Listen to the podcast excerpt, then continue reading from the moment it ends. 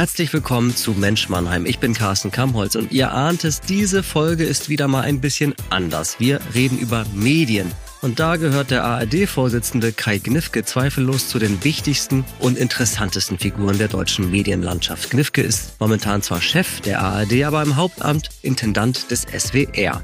Der öffentlich-rechtliche Rundfunk steht massiv unter Druck. Die Politik will Reformen, Verschlankungen, diskutiert über die Einstellung von Sendern und die Abschaffung von Orchestern der Landesrundfunkanstalten. Und zugleich ist total unklar, wie es mit dem Rundfunkbeitrag weitergeht.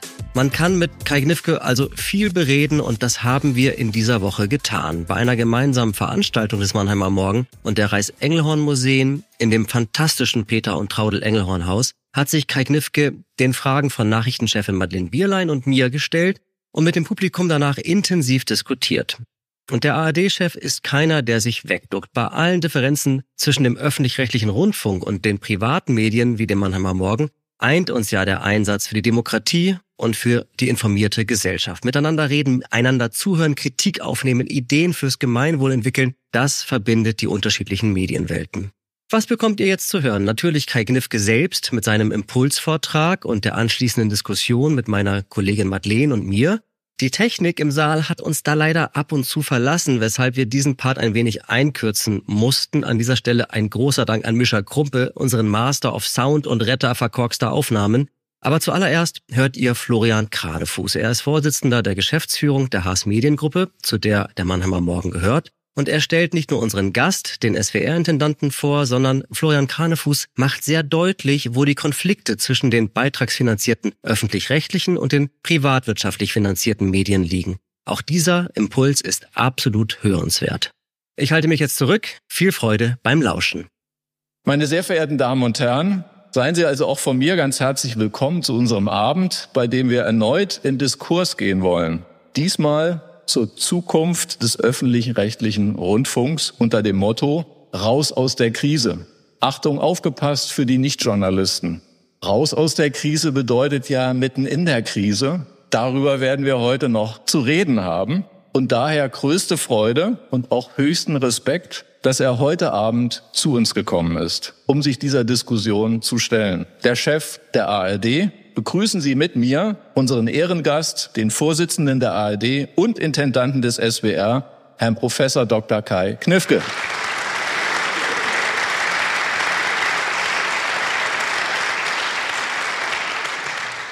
Lieber Herr Knifke, ich darf Sie kurz vorstellen. Jahrgang 1960, Sternzeichen Skorpion. In Frankfurt am Main geboren, in der Eifel aufgewachsen, Studium der Politikwissenschaften, Soziologie und des öffentlichen Rechts in Mainz und Frankfurt und das Ganze 1992 mit einer Promotion abgeschlossen. Und schon während des Studiums ging es rein in den Journalismus, in den Fernsehjournalismus, weil sie durch zahlreiche Nebenjobs beim damaligen Südwestfunk tätig waren. Wenig überraschend, dass er dann nach seinem Studium direkt beim SWF Fernsehen als Reporter und Schlussredakteur eingestiegen ist. 1995 wurde er landespolitischer Korrespondent Rheinland-Pfalz und dann folgte ein atemberaubender Karriereweg in drei bis vier Jahresrhythmus. 1999 die erste Führungsverantwortung als Redaktionsleiter bei ARD aktuell beim SWR in Mainz. 2003 wurde er zweiter Chefredakteur von ARD aktuell in Hamburg und nur drei Jahre später Chefredakteur von ARD aktuell und er blieb es 13 Jahre. 2019 wurde er Intendant des SWR und er ist gerade für eine zweite Amtszeit wiedergewählt worden bis 2029, wofür wir herzlich gratulieren.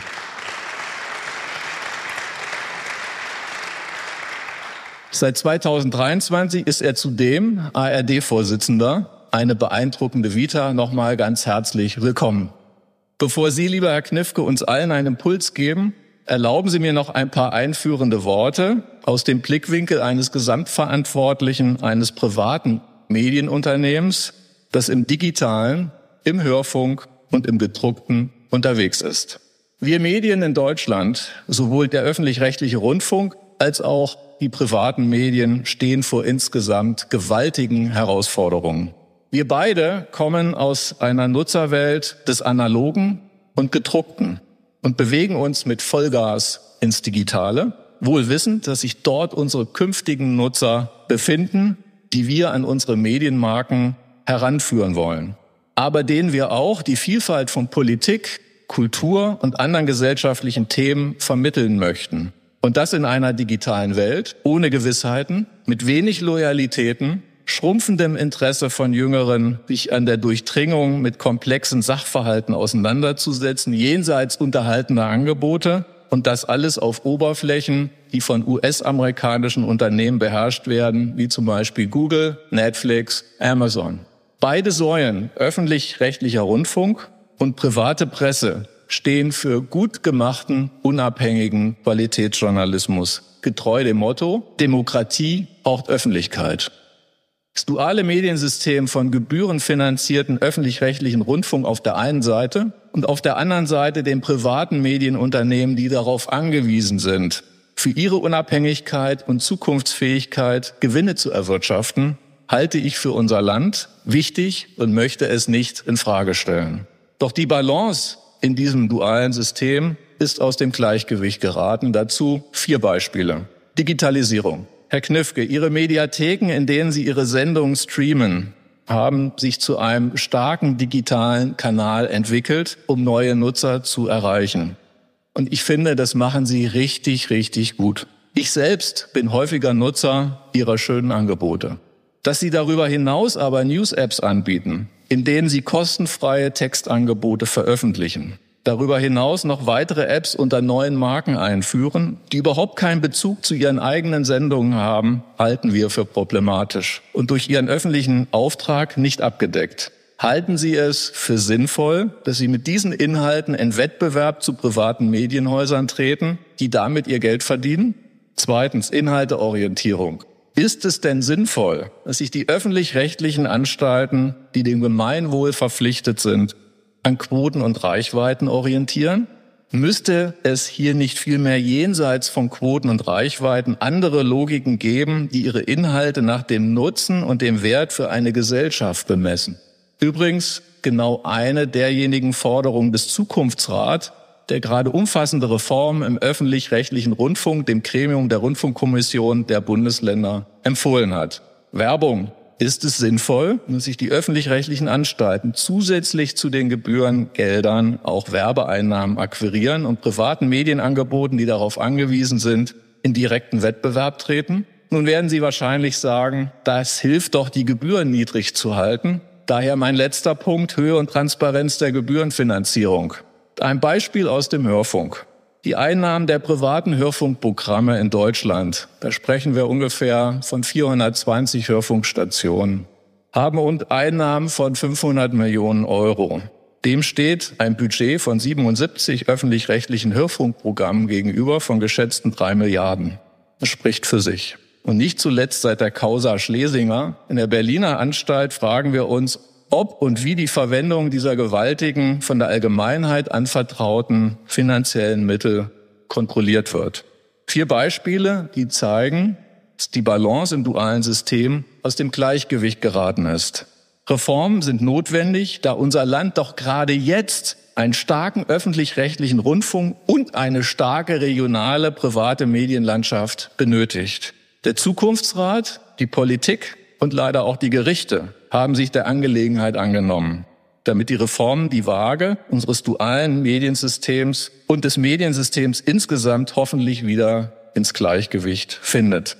Bei allem Dissens in der Sache ist es von großem Vorteil, dass wir uns persönlich sehr schätzen, sowohl auf nationaler Ebene als auch hier vor Ort in regionaler Ebene haben unser Chefredakteur und auch ich immer einen guten Draht zu ihrer Studioleitung. Liebe Dagmar Schmidt, herzlich willkommen hier bei uns.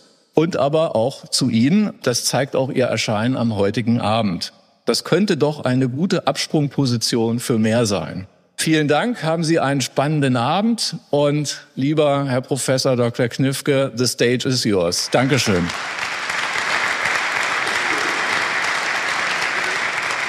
Meine sehr verehrten Damen und Herren. Es ist eine große Freude, wieder in der Rhein-Neckar-Region zu sein. Es ist eine große Freude, in der Stadt Mannheim zu sein. Es ist eine große Freude, im Reichsengelhorn-Museum zu sein. Meine Premiere. Als wir uns vor, ich war nicht, ich glaube, es war etwa ein Jahr her, gesehen haben, habe ich gesagt, ich komme gern mal wieder nach Mannheim und ich neige dazu, auch Wort zu halten, wenn wir solche Dinge verabreden. Ein ganz kurzer Satz vorneweg, der, glaube ich, auch sehr viel mit unserem Thema zu tun hat. Seien Sie kritisch bei Medien. Glauben Sie erstmal nicht unbedingt alles, glauben Sie auch bei Wikipedia nicht alles. Deshalb, Herr Granefuß, an der Stelle die kleine Korrektur. Ich habe während des Studiums niemals für irgendein öffentlich-rechtliches Haus gearbeitet. Ich habe eine lupenreine Zeitungsvita. Ich habe ein Praktikum in der kleinen Kreisredaktion einer mittelgroßen, einer Regionalzeitung, nämlich der Rheinzeitung gemacht. Ich habe mich dann weitergearbeitet als freier Mitarbeiter der Allgemeinen Zeitung in Mainz und habe damals gedacht, man kann nur schreiben. Dieser ganze elektronische Quatsch, der ist es nicht. Es hat eines Praktikums bei einem öffentlich-rechtlichen Haus leider bedurft und dann war ich angefixt und seitdem bin ich in diese Richtung abgebogen. Das nur als ganz kleine Anmerkung. Ich bedanke mich ganz, ganz herzlich beim Mannheimer Morgen für diese Einladung und ich bedanke mich für die Gelegenheit, über den öffentlich-rechtlichen Rundfunk im Allgemeinen, die ARD und den SWR im Besonderen auch hier mit Ihnen reden zu können. Denn das Land redet ja im Moment gerade ganz viel über unsere Demokratie.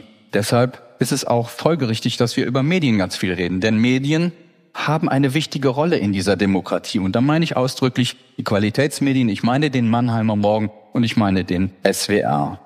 Denn es ist nicht der öffentlich-rechtliche Rundfunk alleine, der eine besondere Verantwortung in diesen Zeiten trägt.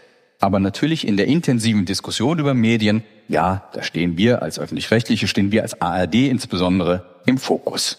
Und deshalb haben Sie es auch nicht verdient, dass Sie nach einem langen Arbeitstag heute Abend mit einem Werbeblock für die ARD oder den SWR beglückt werden, sondern ich habe mich entschlossen, heute öffentlich auch darüber zu reden, was uns natürlich am letzten Donnerstag besonders interessiert hat, als der sogenannte Zukunftsrat, nämlich acht Expertinnen und Experten, die sich nun wirklich mit Medien verdammt gut auskennen, seine Empfehlungen zur Zukunft des öffentlich-rechtlichen Rundfunks abgegeben hat. Da steht sehr viel Grundsätzliches drin, auf das ich näher eingehen möchte. Und weil Sie mir den Ball auf den Elver gelegt haben, Herr Granefuß, eine der interessanten Aussagen war, es ist nicht der öffentlich-rechtliche Rundfunk, der insbesondere privatwirtschaftlich organisierten Medienhäusern, insbesondere den Printhäusern, das Leben schwer macht. Das steht da ausdrücklich wortwörtlich drin. Wir sind es nicht. Es sind die großen Plattformbetreiber. Es ist Facebook. Es ist Google. Es ist auch eine Plattform wie TikTok, die chinesische Plattform. Die sind es, die ihnen schamlos in die Tasche greifen und einfach mal 30 Prozent der Werbeerlöse für sich einkassieren. Da liegt der Hase im Pfeffer. Wir sind es nicht. Aber wir können gleich sicher in der Diskussion noch näher darauf einsteigen. Also, was hat der Zukunftsrat den Ländern empfohlen? Denn die Länder haben das ja in Auftrag gegeben. Der Zukunftsrat hat zunächst einmal gesagt, was ist die Rolle des öffentlich-rechtlichen Rundfunks in der Demokratie? Und klarer hätte ein Statement für den öffentlich-rechtlichen nicht ausfallen können. Wichtiger denn je, sagt der Zukunftsrat. Und ja, den Eindruck habe ich auch. Ich weiß nicht, wer von Ihnen, ich weiß nicht, welche Demonstration am Wochenende hier in Mannheim stattgefunden hat. Ich glaube, Sie hatten auch eine. Ich war in Stuttgart auf dem Marktplatz mit Tausenden von Menschen. Stuttgart hat zweimal demonstriert. Und ich merkte, das ist schon verdammt wichtig. Und wir Medien haben es im Moment in besonderer Weise als Auftrag, den Brennstoff für Demokratie zu liefern. Nicht den Leuten zu sagen, was sie zu denken haben oder wen sie zu mögen haben und wen nicht, sondern den Brennstoff zu haben, um sich eine eigene Meinung zu bilden. Denn unsere Demokratie ist durchaus nicht immun gegen alle Angriffe. Und es ist unsere Aufgabe, für Zusammenhalt zu sorgen, für gesellschaftlichen Zusammenhalt. Und das heißt ausdrücklich nicht, dass alle dasselbe denken sollen, sondern dass wir eine gemeinsame Art und Weise des Diskurses haben, nämlich respektvoll miteinander umzugehen und nicht den anderen abzuqualifizieren. Und wie sorgen wir für Zusammenhalt? Wie, wie macht man das eigentlich? Das steht schön auch bei uns im Staatsvertrag. Aber was heißt das? Das heißt Information. Also die eigenen Argumente schärfen. Den Rohstoff für Demokratie, für Meinungsbildung liefern. Das heißt aber auch insbesondere, und das ist DNA des Südwestrundfunks, das heißt Regionalität. Regional den Menschen eine Heimat bieten. Und zwar eine Heimat auch in der digitalen Welt zu bieten da wo Menschen tatsächlich sich aufhalten, die ein bisschen jünger sind als ich. Und das heißt Kultur. Kultur ist das, was eine Gesellschaft im Kern zusammenhält. Das ist Kern unseres Auftrags. Das bedeutet Zusammenhalt.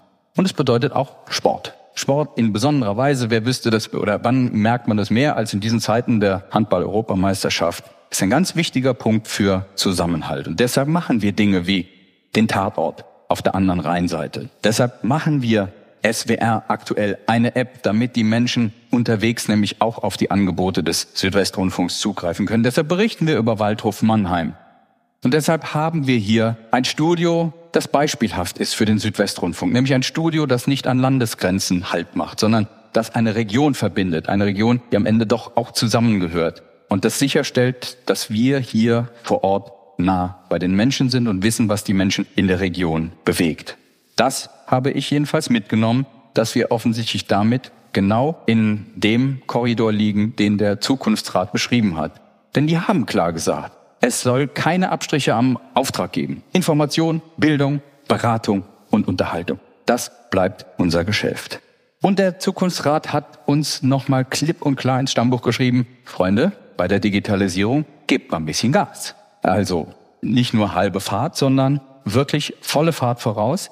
Denn, und das steht übrigens auch im Staatsvertrag schon drin, das hätten die gar nicht mehr extra sagen müssen, der Staatsvertrag sagt, wir sollen stärker als bisher junge Menschen ansprechen. Und warum müssen wir junge Menschen ansprechen? Nicht, weil wir mit denen Geld verdienen oder sonst irgendwas. Oder weil es um Quote machen geht. Nein, geht's gar nicht. Als ich am Sonntagnachmittag mit Tausenden von Menschen auf dem Marktplatz von Stuttgart stand, da waren um mich herum ganz viele junge Menschen.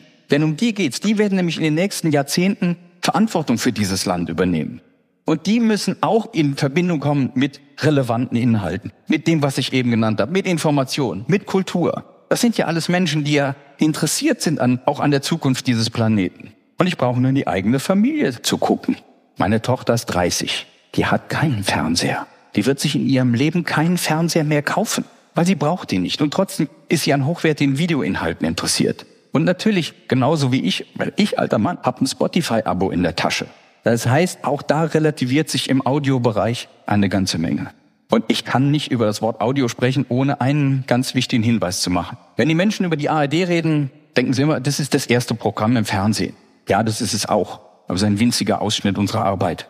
Denn wer wüsste besser als die Macherinnen und Macher hier im Studio Mannheim-Ludwigshafen, unser Kerngeschäft ist Audio, das Radio. Jeden Tag ähm, versorgen wir in Deutschland 53 Millionen Menschen. 53 jeden Tag die ARD alleine.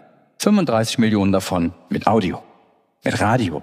Das ist der Kern der ARD. Ich will es nur noch mal an der Stelle sagen. Also, Zukunftsrat sagt, Digitalisierung volle Fahrt voraus, denn das ist das, was ich am Sonntag gesehen habe. Es geht nicht nur um die Generation nie wieder. Das ist meine Generation, die noch von den Eltern erfahren hat, wie schlimm das war, sondern es geht jetzt um die nächste Generation, die von ihren Eltern nicht mehr diese unmittelbare Erfahrung einer bedrohten Demokratie gemacht hat. Auch die sollen tatsächlich mit relevanten Inhalten versorgt werden. Was hat der Zukunftsrat noch gesagt? Liebe ARD, seht mal zu, dass ihr euch die Arbeit besser teilt. Seht mal zu, dass ihr Doppelstrukturen abbaut. Und ich dachte, hurra, das ist doch genau das, was wir im Moment gerade tun. Wir verändern die ARD schneller und tiefgreifender als jemals in ihrer Geschichte zuvor. Das fängt an mit banalen Dingen wie Verwaltungsabläufen. Im nächsten Jahr werden wir tatsächlich alle auf einer gemeinsamen Softwarebasis arbeiten. Und weil wir hier in der Region sind, ja, es ist SAP. Es ist SAP. Und dann werden wir natürlich Gehaltsabrechnung, Reisekostenabrechnung, all diese Dinge werden wir vereinheitlichen und wir werden füreinander Aufgaben wahrnehmen und nicht mehr jeder muss alles machen. Und das gilt auch für den journalistischen Bereich. Wir richten jetzt gerade in diesen Monaten noch in der ersten Jahreshälfte die sogenannten journalistischen Kompetenzcenter ein. Es braucht nicht mehr in jedem der neuen Landesrundfunkanstalten der ARD eine Gesundheitsredaktion. Wir bilden ein Kompetenzcenter. Denn, das ist mein Lieblingsbeispiel, die Arthrose ist in Bitburg, in der Eifel, genauso unangenehm wie in Bautzen am gegenüberliegenden Ende dieser Republik. Da muss ich nicht noch mehrere Redaktionen unterhalten, die jetzt sich mit Gesundheitstipps beschäftigen können die jetzt andere Krankheitsbilder nennen und die reichen von Flensburg bis Friedrichshafen, sind genauso quälend. Und auch da geht es einfach darum, auch Kompetenz zu poolen und uns effizienter zu machen. Wir arbeiten enger zusammen beim Hörfunk, bei den Radiowellen. Gerade in den nutzungsschwachen Zeiten, und das ist beim Radio der Abend, da müssen wir nicht mehr in allen Wellen ein handgedrechseltes Programm anbieten, sondern da können wir auch Dinge gemeinsam veranstalten.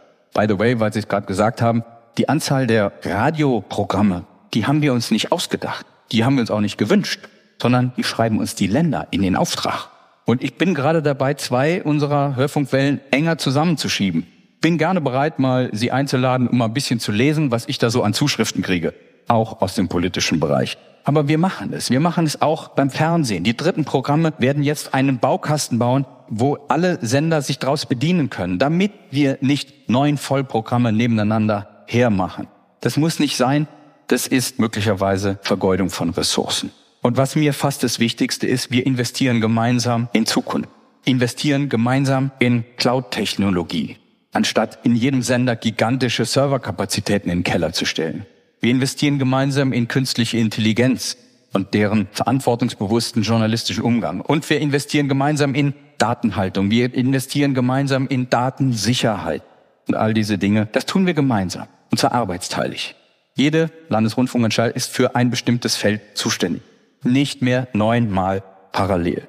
Das Ganze ist eine Mega-Reform. Hier weiche ich vom Zukunftsrat ab. Denn der Zukunftsrat hat erklärt, die ARD ist so in ihrer Verfasstheit nicht reformfähig. Hab Ihnen gerade gesagt, seit dem Jahr 23 und in diesem Jahr verändern wir die ARD gerade in einer Weise und in einem Tempo, wie wir es noch nie erlebt haben. Gemeinsam arbeiten wir zum Beispiel an genau dem, was der Zukunftsrat sagt, nämlich einer gemeinsamen technischen Lösung, damit wir auf Augenhöhe kommen mit den großen Tech-Konzernen. Und jetzt werden Sie sagen, boah, das ist ja ganz schön verwegen, Knifke. Du willst dich messen mit den großen Tech-Konzernen, mit Google, mit Facebook, mit Netflix, mit Spotify. Und ich sage Ihnen, ja, will ich. Weil an der Stelle ist Bescheidenheit fehl am Platze. Und wenn wir mal genau hingucken, da sind wir gar nicht so schlecht. Wir haben Amazon überholt mit der ARD Mediathek. Wir sind ein erfolgreicherer Streamer als Amazon. Ich will's nur mal festhalten.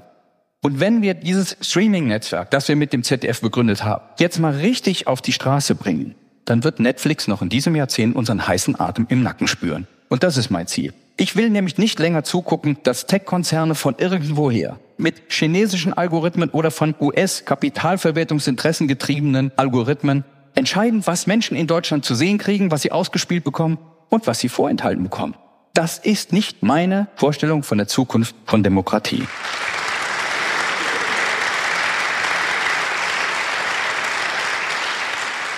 Und dann schreibt uns der Zukunftsrat ins Stammbuch, eine Strukturreform muss her. Was heißt Strukturreform? Sagt sich leicht, ist aber gar nicht so trivial. Also zum Beispiel sagt der Zukunftsrat, es muss für die neuen Landesrundfunkanstalten der ARD ein gemeinsames Dach geben. Eine gemeinsame ARD-Regierung quasi. Die soll das Portfolio steuern, das überregionale Portfolio steuern. Die soll Strategie der ARD festlegen. Die soll gemeinsam die Ressourcen steuern, zum Beispiel die Frage der Gebäuden bin sehr gespannt. Also wenn das Studio Mannheim in seiner Fläche plötzlich von einer ARD-Dachorganisation tatsächlich auch regiert wird, bin ich sehr gespannt. Und es degradiert die Landesrundfunkanstalten zu Zulieferern. Das heißt, die Zentrale sagt, was kommen soll und wir liefern zu. Das kann man machen. Ich bin sehr, sehr gespannt. Was fordert der Zukunftsrat noch? Eine professionalisierte Aufsicht. Das bedeutet nicht mehr und nicht weniger als die Entmachtung von neuen Rundfunkräten und neuen Verwaltungsräten. Wir haben ja ehemalige Gremienmitglieder unter uns und insofern wissen wir genau, worüber wir da reden. Das heißt, dann liegt es nicht mehr in der Hand der Landesrundfunkanstalten, sondern dann gibt es eine große Dachorganisation, ein sogenannter Medienrat und ein sogenannter Verwaltungsrat für die gesamte ARD soll her. Es soll eine neue KEF gebildet werden. Auch personell komplett erneuerte KEF, die nicht mehr im Vorhinein sagt, was ist der Bedarf und das kriegen die dann, sondern im Nachhinein bewertet. Haben die denn auch den Auftrag erfüllt, der ihnen gegeben ist und dann gegebenenfalls auch Abzüge macht? Spannendes Projekt. Dann hat der Zukunftsrat uns noch gesagt, also es muss jetzt eine kollegiale Führung her. Weg mit der Intendantenverfassung. Ja, was glaubten Sie denn, wie wir im Moment ein 5000 Menschen Unternehmen wie den Südwestrundfunk führen. Glauben Sie, da kommt morgens der Gutsherr Intendant ins Haus, gibt die Tageslosung aus, legt dann die Füße auf den Schreibtisch und guckt, dass alles schön läuft? Glaubt denn irgendjemand, dass noch ein Unternehmen dieser Größe heute so zu führen ist? Natürlich führen wir das kollegial. Natürlich führe ich das mit einer Geschäftsleitung gemeinsam. Deshalb, weil ich hämische Kommentare gelesen habe, weg mit den Intendanten, das ist nur das Nachvollziehen dessen, was wir bereits tun. Ich bin da vollkommen fein damit, wenn diese Intendantenverfassung verändert wird. Allerdings, irgendjemand muss ja dann auch dafür gerade stehen. Irgendeiner muss doch da Verantwortung tragen. Also irgend so einen, finde ich, sollte es schon geben. Wenn ich Aufsicht wäre, wäre es mir schon lieb, dass ich irgendjemand noch haftbar machen kann und nicht in Watte greife, wenn ich finde, da gibt es Fehlentwicklungen. Was hat der Zukunftsrat noch empfohlen? Die Finanzierung soll sich verändern. Ein Indexmodell soll her und wie gesagt, die KEF soll die neue Aufgabe kriegen, auch inhaltlich zu bewerten, ob der Auftrag erfüllt ist. Das sind spannende Vorschläge und ich sage Ihnen wirklich, ich war zum Teil begeistert, als der Zukunftsrat am Donnerstag in der Pressekonferenz diese Ergebnisse vorgestellt hat. Ich habe gesagt, ja, das ist genau die Richtung. Nicht das Reformchen, sondern das große Reformwerk. Aber ich kann Ihnen die Frage nicht ersparen, wer hat es in der Hand, diese Dinge zu ändern? Die ARD-Struktur, also neuen Landesrundfunk entschalten oder gemeinsames Dach, die Aufsicht, die Intendantenverfassung, die Frage der Werbung, das Finanzierungsmodell, wer hat es in der Hand, wer kann das ändern?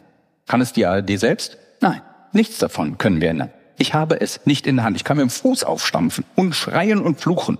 Nichts davon kann ich ändern. Es können nur die Länder, können nur Ministerpräsidentinnen und Ministerpräsidenten in Form von Staatsverträgen. Sie können es nur einstimmig, 16 Ministerpräsidenten.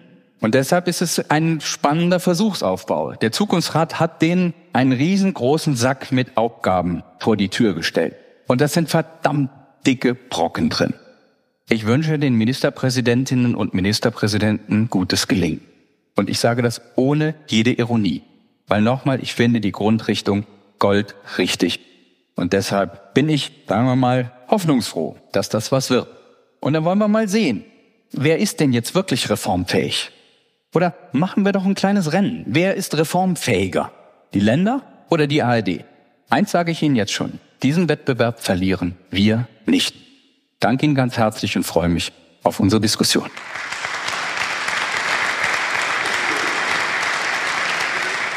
Vielen Dank, Herr Professor Glifke, für den Impuls. Ich glaube, es hilft allen, wenn wir einmal erklären, wer hinter diesem ominösen Zukunftsrat eigentlich steckt.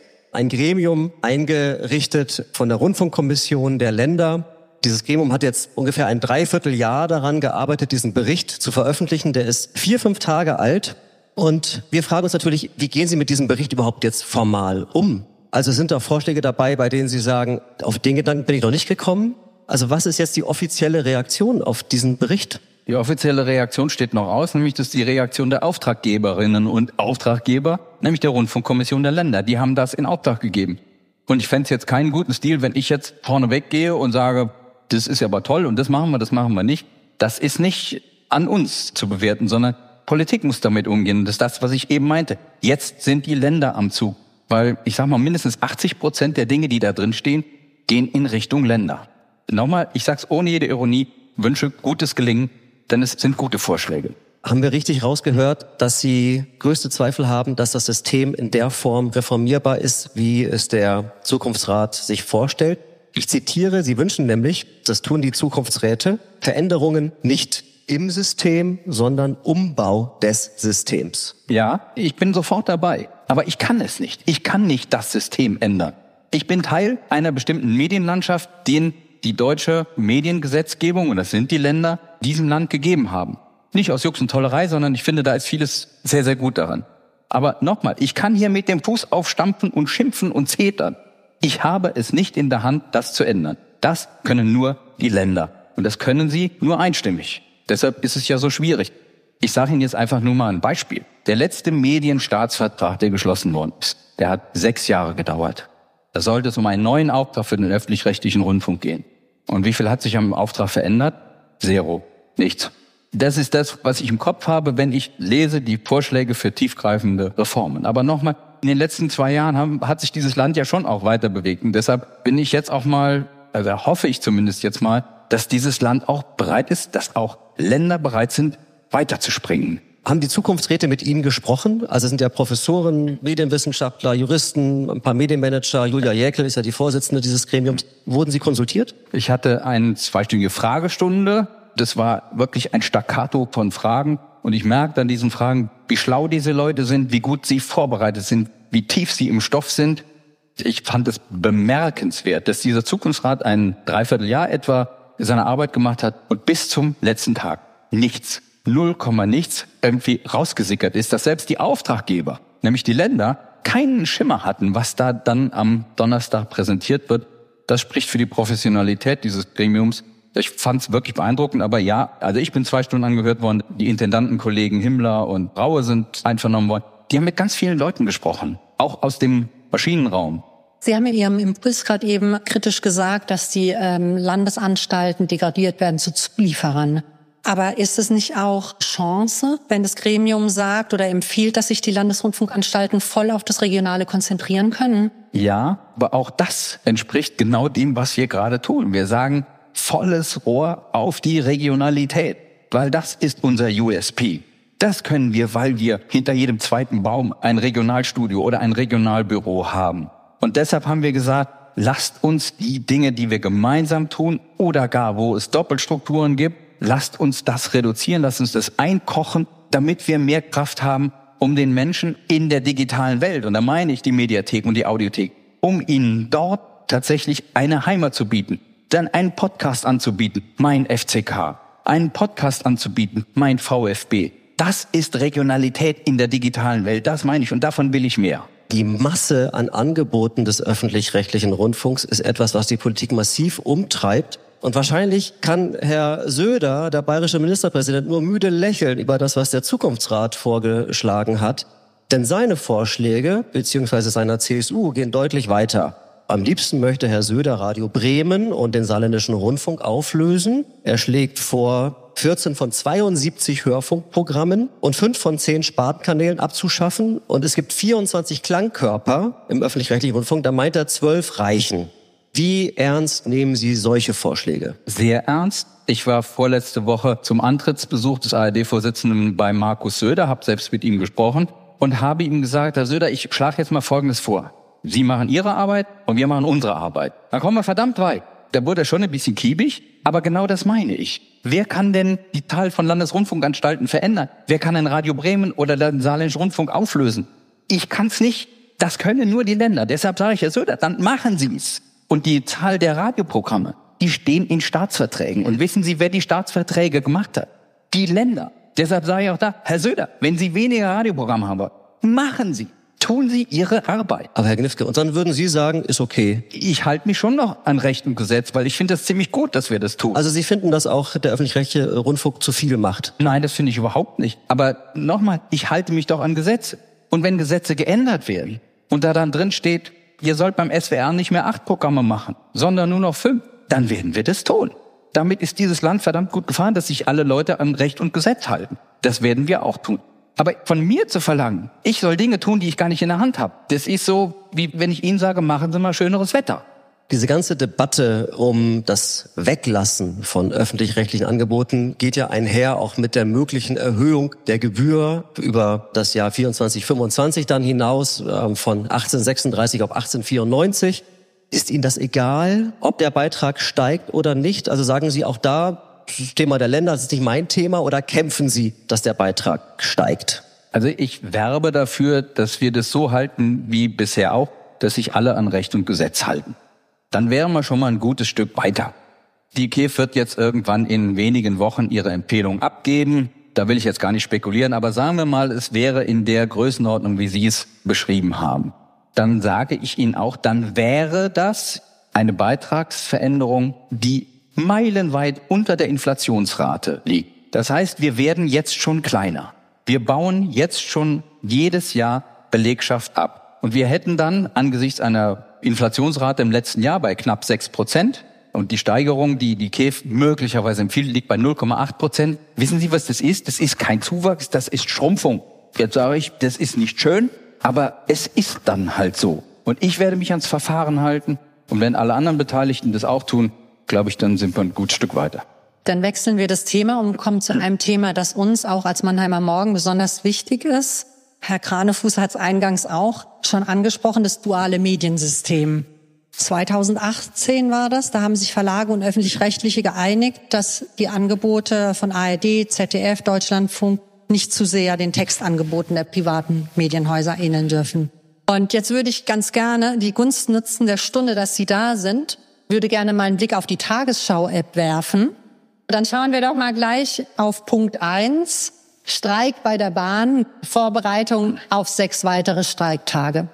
Man sieht hier ein Filmchen oben laufen und wenn man dann auf die Meldung geht, baut sich ein sehr langer Text auf. Und eigentlich wollte ich hier ganz gerne die ersten zwei Sätze vorlesen. In der kommenden Nacht beginnt der sechstägige Lokführerstreik. Die Industrie warnt vor massiven Einschränkungen. Und für alle, die die App nicht kennen, das ist eine gute App. Wirklich. Ich nutze sie auch gerne. Nicht ganz so gerne wie unsere, aber folgt ein sehr, sehr langer Text. Und da würde ich Sie gerne mal fragen, das könnte doch auch bei uns stehen. Und wo sehen Sie da den Unterschied zur privat finanzierten Presse? Also erstens mal, ich bin persönlich extrem befangen. Ich habe 2010 die Tagesschau-App mit aus der Taufe gehoben. Deshalb freue ich mich über das Kompliment. Wir haben das damals gemacht, weil wir gesagt haben, wir haben einen Auftrag. Und dieser Auftrag heißt, eine gesamte Gesellschaft zu versorgen. Und zwar mit den Inhalten, die wir erarbeitet haben. Wie soll ich denn meiner Tochter erklären, du, du zahlst zwar den Rundfunkbeitrag, aber wir enthalten dir jetzt mal da, wo du dich bewegst, unsere Leistungen vor. Die würde mir einen Vogel zeigen. Irgendwann sagen sie mal, Alter, hast du sie noch alle? Dann haben sie dankenswerterweise gesagt, da sieht man so ein Filmchen. Ich würde jetzt sagen, es ist ein Video, aber nennen wir es Filmchen. Das ist unser Kerngeschäft. Und darauf haben wir auch bei der Tagesschau-App besonders geachtet. Das geht los mit bewegtem Bild. Weil klar ist, die Tagesschau ist ein Bewegtbildangebot. Weil ein wunderschönes deutsches Wort, Bewegtbildangebot. Aber was ist daran verwerflich? Und wenn ich dann auf die nächste Ebene komme, dann habe ich das Textangebot. Und das ist nun mal eine Kulturtechnik, die sich seit Jahrhunderten irgendwie, wie ich finde, bewährt hat. Und noch einmal, ich wüsste niemandem zu erklären, warum es einen Rundfunkbeitrag zahlt, aber wir ihm dann die Dinge vorenthalten, die wir produziert haben. Also Sie sagen, was sollen Sie Ihrer Tochter sagen? Wie wäre es denn zum Beispiel mit einem Videoangebot dann, was darüber hinausgeht, über das erste Video, oder ein Tonangebot, aber nicht diesen langen, langen Text. Da sind ja auch übrigens DPA-Textangebote werden ja teilweise da auch aufgegriffen und nur leicht verändert. Da sind Videos drin, da sind unsere Audios drin und da ist auch Text drin. Das gehört zusammen. Nochmal, da sehe ich jetzt überhaupt noch nicht, warum das verwerflich wäre, weil noch einmal, Menschen wollen informiert werden und wenn sie von der Tagesschau die Infos haben wollen, dann sollen sie sie in Gottes Namen von der Tagesschau bekommen. Verstehen Sie, dass wir das als Konkurrenz wahrnehmen? Ja, aber ich kann dem nur entgegenhalten, schauen Sie sich die jüngste Studie in Österreich an. Das finde ich bemerkenswert. Da haben wir nämlich mal simuliert, wie ist das, wenn es jetzt die öffentlich-rechtlichen Angebote des ORF nicht gäbe. Die Nutzung der privatwirtschaftlich betriebenen Nachrichtenangebote der Zeitungsverlage würde sinken. Sie würde sinken, weil auch da, es geht um Netzwerkeffekte. Es gäbe nur eine Gruppe, die profitieren würde von einem Rückzug der öffentlich-rechtlichen aus diesem Angebotsspektrum. Das wären die genannten Google, Facebook und all die großen Plattformbetreiber, die würden profitieren. Und sie würden ihren Häusern noch tiefer in die Tasche greifen. Das heißt, da liegt kein Segen drauf. Wenn es mir nicht so in der Seele wehtäte, dann würde ich sagen, komm, wir machen es mal zwei Monate. Wir machen mal zwei Monate alle unsere Angebote zu. Und dann schauen wir mal, ob bei Ihnen die Abrufe in die Höhe schnellen. Ich ahne das Ergebnis. Aber ich möchte unser Publikum nicht zwei Monate ohne Angebot lassen. Welche linearen Sendungen schauen Sie eigentlich selber noch? Ist es der Ludwigshafener Tatort? Tun Sie sich den an oder verstehen Sie Spaß? Was ist Ihr lineares Fernsehvergnügen? Aus einer gewissen berufsbiografischen Tradition heraus die Tagesschau. Ich habe am Sonntagabend mit großer Begeisterung Karin Mioska gesehen. Ich hoffe, viele von Ihnen auch finde, das ist ein toller Start gewesen mit einer sehr guten Gesprächstemperatur mit dem Frieder Merz. Ja, den Tatort, wenn es irgendwie geht. Sonntag hat's nicht funktioniert. Da war ich bei der SWR Big Band im Konzert. War grandios. Und ansonsten echt mittlerweile mit meiner Frau gemeinsam Heavy User der Mediathek. Also wir haben Haus aus Glas, alle Folgen ziemlich weggebinged. Ich gucke gerne auch Dinge mit einer regionalen Farbe. Down the Road äh, mit Ross Anthony, die zweite Staffel. Ich finde es großartig. Das ist Vielfalt at its best. Wir haben Hellgrund mit großer Freude gesehen, Schwarzwaldamie. Aber ich merke, wie schon auch, ja, das hat auch, ist auch berufsbedingt, mein Nutzungsverhalten deutlich weniger linear geprägt ist. Aber ja, ich nutze gerne Videos. Aber ich habe es eben ja schon gesagt, ja, auch ich habe ein Spotify-Abo und wenn meine Seele danach verlangt, nehme ich irgendeinen Titel, den ich gerade brauche und dann kröle ich im Auto und hoffe, dass mich keiner hört. Oha. So, wir haben ein wanderndes Mikro und Joachim Lutz, der BWL-Dekan der Uni Mannheim, ist der Erste, der sich schon gemeldet hat. Insofern, alle weiteren bitte stehen Sie auf, sagen Sie freundlicherweise Ihren Namen. Erstmal herzlichen Glückwunsch, dass Sie hierher kommen in die Metropolregion. Äh, lieber Herr Professor Gifke, das halte ich für sehr wertvoll. Wertvoll, weil ich glaube, ich fast alle im Saal auch schätzen, einen öffentlich-rechtlichen Rundfunk zu haben, der anders als kommerzielle, rein kommerzielle Texte produziert, wie sie auch von den großen internationalen Konzernen äh, genannt haben. Wertvoll finde ich aber auch die Vorschläge des Zukunftsrates. Einen Punkt möchte ich herausgreifen, da hatte ich den Eindruck, dass Sie etwas kursorisch drüber gegangen sind. Das geht um die Strukturen. Wir haben vorhin gehört von Doppelstrukturen. Ich glaube eher, wir haben eine Neunfachstruktur der neuen Rundfunkanstalten, Landesrundfunkanstalten. Ich glaube, es wird wahrscheinlich technisch oder nein, faktisch von der Governance kaum möglich sein, tatsächlich Sendeinhalte zu zentralisieren. Aber was man sehr wohl eigentlich machen könnte, und das würden das an der Uni nennen, ein Quick Win, wäre Verwaltungsfunktion tatsächlich nicht neunfach zu duplizieren, verneunfachen, sondern vereinzeln, tatsächlich also nicht nur SAP-Einführung in neun einzelnen Landesrundfunkanstalten, sondern tatsächlich das eine Ebene auf eine zentrale hochzuziehen, auf eine wie auch immer genannte Organisationsform. Das würde ich doch für sehr sinnvoll halten, weil es nämlich mittelfrei macht für die reduktionelle Berichterstattung. Qualitätsmedium, da war das Stichwort Brennstoff, hat mir gut gefallen für die Meinungsbildung. Das ist eine. Das andere vielleicht noch eine kleine Seitenbemerkung. Sie sagten, Sie können mit dem Fuß aufstempeln und trotzdem würde sich nichts bewegen. Das klingt so ein bisschen nach einer Governance, die nicht ganz klar ist. Äh, Sie verweisen auf die Ministerpräsidenten, die Ministerpräsidenten verweisen auf Sie vermutlich oder auf die Parlamente.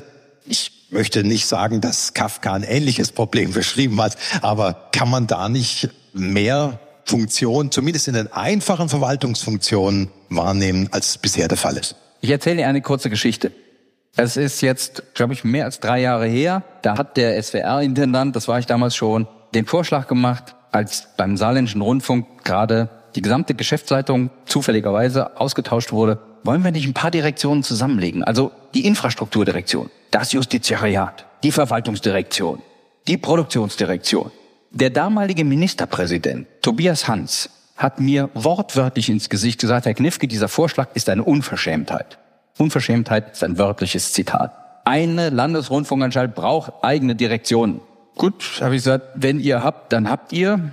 Aber bitte kommt mir im nächsten ARD-Finanzausgleich nicht und sagt, der SWR soll die Sause zahlen. Also es wird kein baden-württembergisches Geld oder rheinland-pfälzisches Geld dafür bezahlt werden. Deshalb will ich nur noch mal klar machen, es liegt nicht an unserer Governance. Ja, wir sind schon gerade wenn wir im Rudel auftreten von neuen Intendantinnen und Intendanten, schon manchmal auch kompliziert.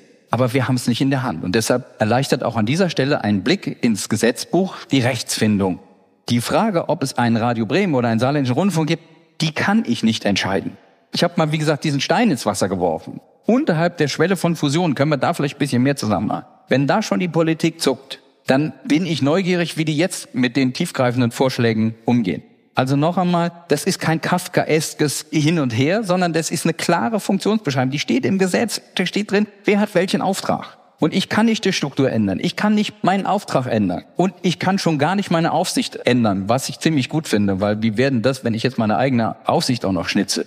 Das sind Dinge, die können nur die Länder. Und ich freue mich wirklich, deshalb habe ich das eben vom Söder erzählt, ich freue mich, wenn die ihre Arbeit machen. Gute Reise. Stefan Dettlinger, ich bin Kulturjournalist bei Mannheimer Morgen und freue mich natürlich, dass Sie vorhin die Kultur so herausgehoben haben. Sie sind aber einer Frage, Carsten Kammholz, ähm, etwas ausgewichen. Das war diese Söder-Geschichte, ähm, dass er vorschlägt, so und so viel Sender zu schließen und auch Orchester zu schließen, nämlich die Hälfte, wenn ich das richtig verstanden habe. Und ähm, Sie weichen dann immer so aus, ja, dann sollen Sie es beschließen. Aber mich würde interessieren, wo ist denn Ihr Herz? Würden Sie dann einfach das so machen und wären dann leidenschaftslos? Oder würden Sie sagen, nein, das ist unser kulturelles Erbe, dass wir 24 Rundfunkorchester haben? Die will ich erhalten und ich bin auch bereit dafür zu kämpfen. Wenn Sie mich als leidenschaftslos empfinden, dann ist es mir gelungen, mich gut zu verstellen. Auf den Hinweis bin ich nicht eingegangen. Deshalb tue ich das an dieser Stelle gerne. Wenn wir nicht großen Wert auf Kultur legen würden, dann würden wir nicht die Donau-Eschinger Musiktage machen weil mit denen verdienen sie kein Geld. Wir würden uns nicht an der Mannheimer Popakademie beteiligen. Mit der verdienen sie nämlich auch kein Geld.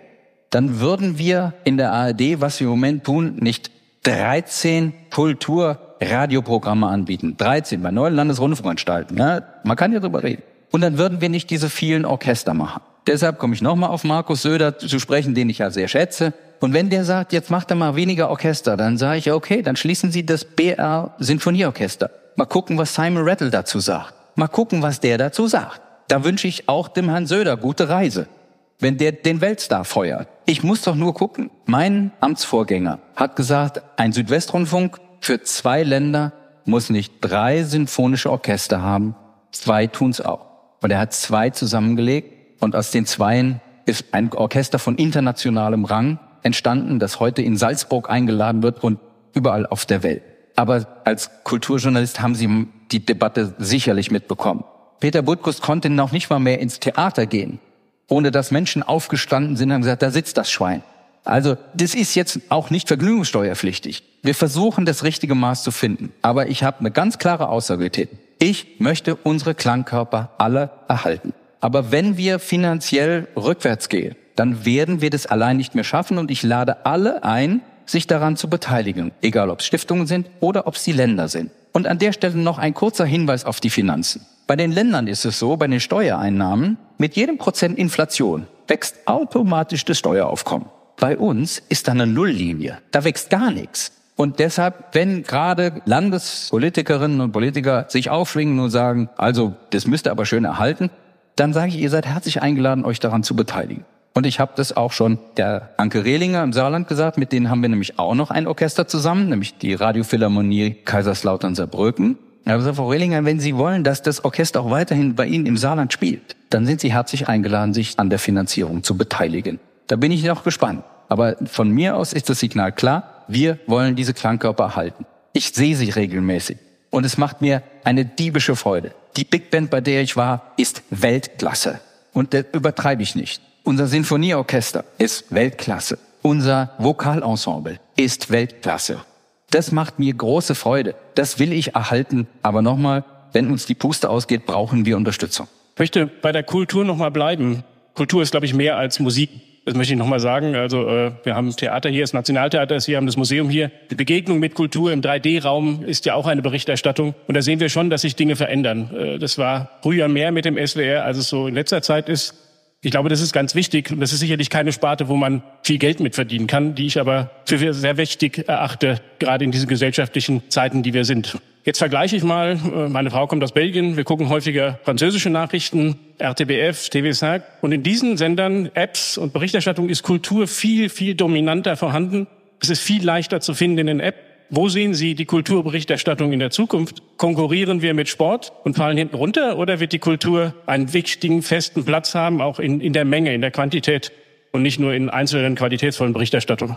Ich könnte es mir jetzt einfach machen und du sagst auch global natürlich ganz, ganz wichtig und sowas alles. Ich sehe es nicht in Konkurrenz, sondern die Dinge gehören zusammen. Wenn wir über gesellschaftlichen Zusammenhalt reden, reden wir über Sport, wir reden über Kultur, wir reden über Information. Diese Gesellschaft muss auch zusammen feiern. Und diese Gesellschaft muss auch zusammen an Kultur teilhaben. Aber ich möchte es nicht reduzieren auf meine Generation. Meine Tochter, jetzt zum dritten Mal, glaube ich, heute, hat in ihrer Studienzeit im Uniorchester Cello gespielt. Ihr Partner war das erste Cello. Das sind zwei junge Menschen, die sind mega kulturinteressiert. Die gehen auch in Konzerte. Aber wie gesagt, die haben keinen Fernseher. Zum Glück haben sie noch Radioempfangsgeräte. Aber auch die holen sich ihre Audioangebote on demand. Und da sehe ich uns. Ich will, dass wir zum Beispiel Konzerte unseres Sinfonieorchesters, das haben wir gemeinsam mit Theodor Korenzis versucht weiterzutreiben, dass das atemberaubende Videos sind, die Menschen einfach gerne nutzen. Das ist eine hohe Kunst. Weil da geht's nicht nur, drei Kameras aufzustellen und lass laufen, sondern das muss appetitlich sein. Das muss wirklich auch diese Faszination Konzert versuchen, auch äh, zu den Menschen zu transportieren. Die Faszination Konzert wird nie aufhören. Das unmittelbare Erlebnis ist durch nichts zu ersetzen. Und das gilt auch für andere Kulturgenres. Deshalb leisten wir uns auch ein Programm SWR 2 und ich sage Ihnen jetzt mal, SWR 2 lässt sich der SWR so viel kosten wie SWR 1, 3 und 4 zusammen. Sie wissen, bei 3 reden wir über eine der erfolgreichsten Wellen dieser Republik. 1, 3 und 4 zusammen kosten so viel wie nur 2 alleine. Das heißt, wir werden diesen Schwerpunkt weiter haben. Weil nochmal, Kultur ist das, was auch Gesellschaft zusammenhält. Thorsten Riele, ich bin der dritte Kulturarbeiter im Bunde sozusagen. Äh, ich bin Geschäftsführer einer kleinen Kultureinrichtung, will aber den Fokus auf einen anderen Punkt legen. Mir hat sehr Ihr Plädoyer für das Thema Qualitätsjournalismus gefallen. Weil ich glaube, das ist eines der Bollwerke gegen Populismus, gegen rechte Demagogen, gegen Fake News, die wir ja spätestens seit Corona allgegenwärtig auch haben. Und auf den Plattformen, die Sie angesprochen haben, ja in Teilen völlig ungefiltert auch wiedergegeben werden. Und Sie ordnen das ein. Das tun andere aber auch. Und Sie sind als SWR hier in der Region eine Säule. Und in der gleichen Region haben wir drei Tageszeitungen, wir haben zwei private Radiosender und zwei private Fernsehsender. Und meine Frage geht dahin, auch die haben im Thema Qualitätsjournalismus eine ganz wichtige Aufgabe, weil sie hier vor Ort ganz lokal ganz bestimmte Themen aufgreifen, die für uns lokal unglaublich wichtig sind. Und die Klage geht ja dahin, Sie sind öffentlich-rechtlich ausgestattet im Sinne von Gebühren finanziert, die anderen sind es nicht. Würden Sie meiner These äh, zustimmen, dass wir hier zu einer Veränderung auch von Finanzierung kommen müssen, nicht im Sinne von wir nehmen den einen was weg, um es den anderen zu geben, sondern im Sinne von, das ist eine genauso wichtige Aufgabe, die die Tageszeitungen, die äh, angesprochenen Radio- und Fernsehsender hier tun, wie es der öffentlich-rechtliche Rundfunk tut, weil es eben gesamtgesellschaftlich zurzeit im Moment in die Richtung geht, dass wir das brauchen, und zwar unbedingt und zwingend. Also wir teilen die Diagnose, dass das im Moment wichtiger ist denn je. Und wir teilen die Diagnose, dass Qualitätsmedien diese Rolle gerade wahrnehmen. Wo wir möglicherweise auseinandergehen, ist, es wird anderen Medienhäusern nicht besser gehen, wenn man sagt, jetzt trocknen wir die öffentlichen einfach mal aus. Wir drehen denen den Saft ab. Niemandem wird es besser gehen. Niemandem. Aber wir verlieren etwas, was dann unwiederbringlich vorbei ist. Wenn wir jetzt den öffentlichen den Saft abdrehen, dann kommt der nie wieder. Nochmal wird eine Gesellschaft den nicht erfinden. Das muss uns klar sein. Wer jetzt da die Axt ansetzt, muss wissen, dann ist er weg. Dann ist er für immer weg. Und er muss auch wissen, dass wir in diesem Jahr möglicherweise den ersten Ministerpräsidenten von der AfD bekommen. Ich weiß nicht, ob dann jemals nochmal ein Medienstaatsvertrag zustande kommt mit 16 zu 0. Ich würde sagen, nein. Das muss man einfach im Kopf haben. Ich bin groß geworden in einer unfassbar stabilen Republik und habe gedacht, das ist alles wunderbar, es geht immer so weiter und so weiter. Nein, diese Demokratie ist verdammt akut bedroht. Da müssen wir uns Gedanken drum machen. Und nie ist mir das klarer geworden, als wirklich an, an dem Wochenende, als ich mit tausenden Menschen da stand und da waren Christdemokraten, da waren Sozialdemokraten und sonst was alles dabei. Und uns hat geeint, dass wir schon irgendwie das nicht so selbstverständlich nehmen sollten. Und deshalb, ja, kämpfe ich auch für den Erhalt des öffentlich-rechtlichen Rundfunks. Denn ich nehme die Tatsache, dass wir öffentlich finanziert sind, nicht als Berechtigung, jetzt machen wir mal halbe Fahrt, legen die Füße auf den Tisch und lassen den lieben Gott einen guten Mann sein sondern im Gegenteil. Ich nehme es als Ansporn, härter zu arbeiten als all die anderen, die erst das Geld erwirtschaften müssen, die dann am Monatsende ihre Leute bezahlen müssen. Wir müssen härter arbeiten, weil wir dieses Privileg haben, unkaputtbar zu sein. Und deshalb, nein, ich würde an der Stelle davon abraten, den öffentlich-rechtlichen finanziell auszutrocknen. Für Ihren Hintergrund, Thorsten Riele tritt in wenigen Wochen sein Amt als Wirtschafts- und Kulturbürgermeister an und ist damit dann engster Ansprechpartner auch für die regionalen Medien. Daher auch die Frage. Vielen Dank. Gab es hier eine Meldung? Manfred Schnabel, bin Präsident der Industrie- und Handelskammer. Zunächst mal möchte ich Ihnen für die Insider eindrücklich widersprechen, dass die Fernseher keine Zukunft haben, denn in meinem Unternehmen verkaufen wir natürlich Fernseher. Wenn Ihre Tochter eine Frage hat, kann sie sich gerne an mich wenden.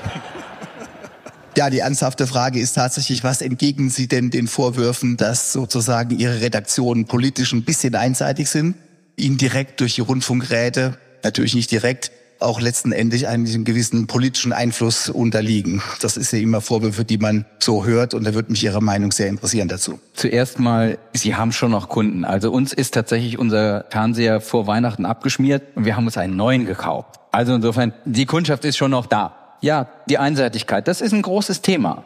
Dass die Leute sagen, ja, ihr seid doch da irgendwie immer links und sonst was alles.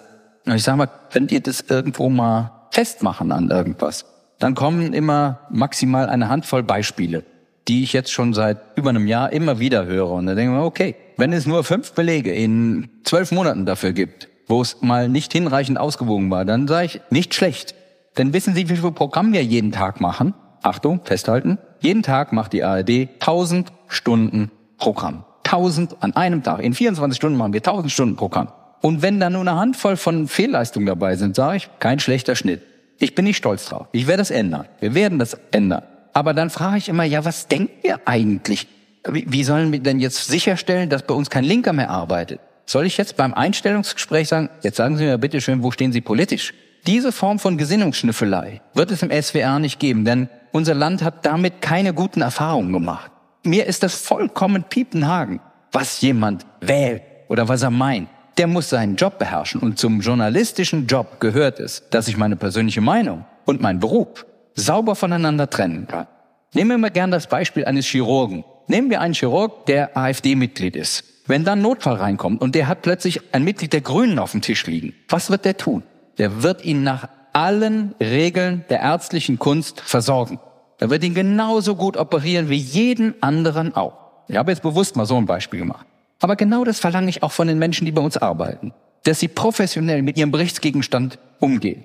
Dass sie sich auch, so wie ich neulich mich mit AfD-Politikern unterhalte, ich nehme hier bewusst nur die männliche Form, da waren nämlich nur Kerle, dass sie sich mit denen auseinandersetzen, dass sie über die berichten, unvoreingenommen und unparteiisch. Ob die Leute die dann nett oder weniger nett finden, das ist nicht unsere Aufgabe und das sollen wir denen auch nicht subkutan irgendwie im Text oder Subtext mitgeben. Das will ich sicherstellen, dass wir professionell unsere Arbeit machen.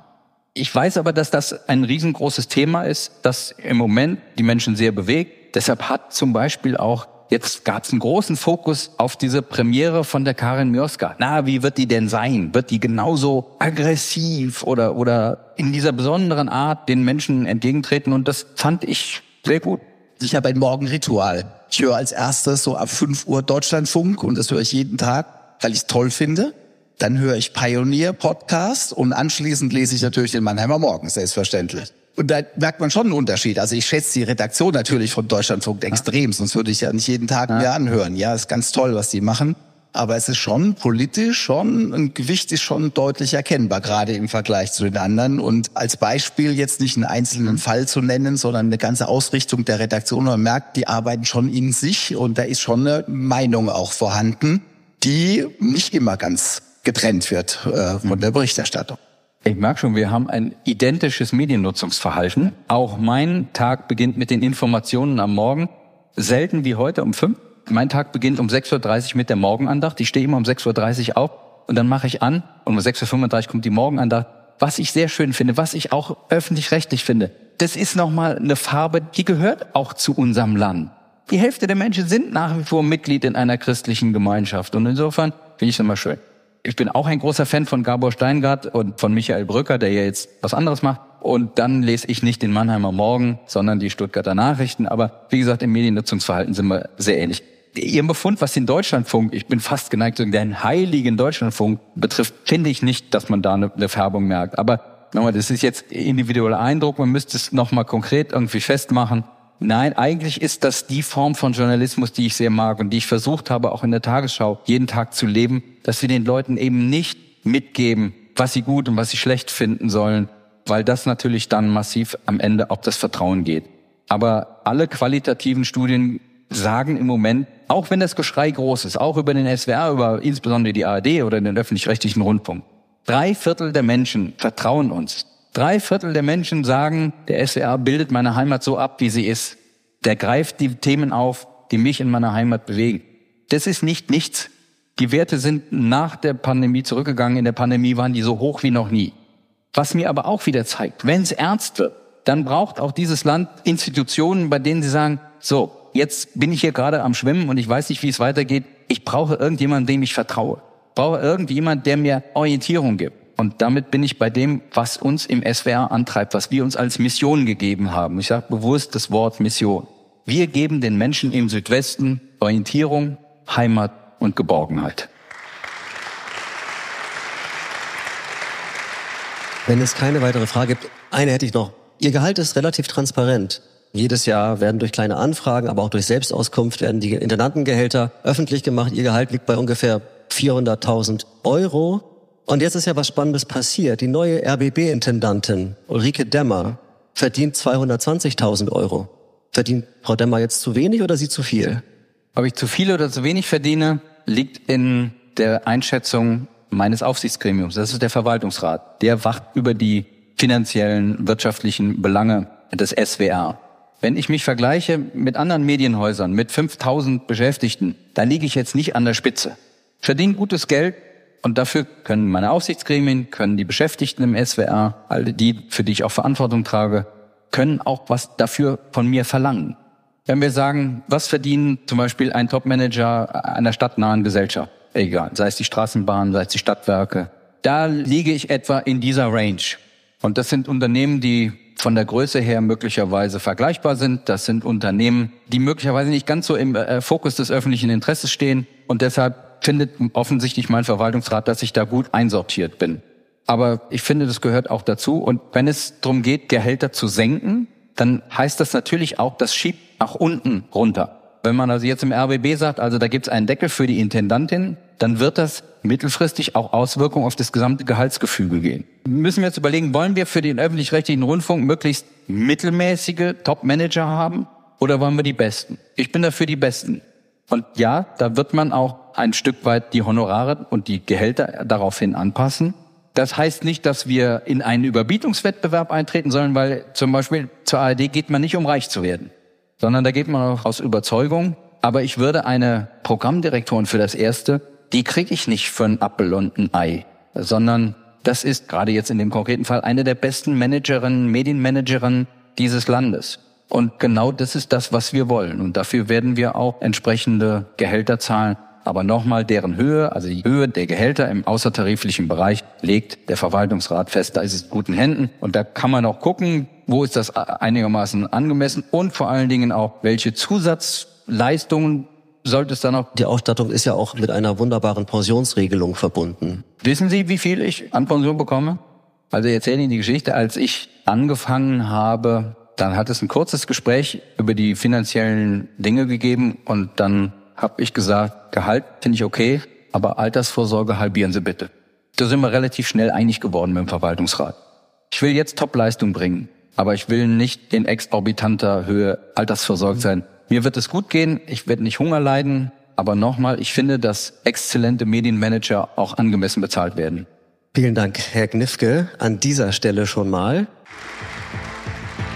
Das war Mensch Mannheim. Vielen Dank für euer Interesse. In zwei Wochen geht's weiter mit einem ganz tollen Gast. Mehr verrate ich noch nicht. Schickt gern euer Feedback und Ideen für neue Folgen an podcast.mannheimer-morgen.de. Bis zum nächsten Mal, euer Carsten Kammholz.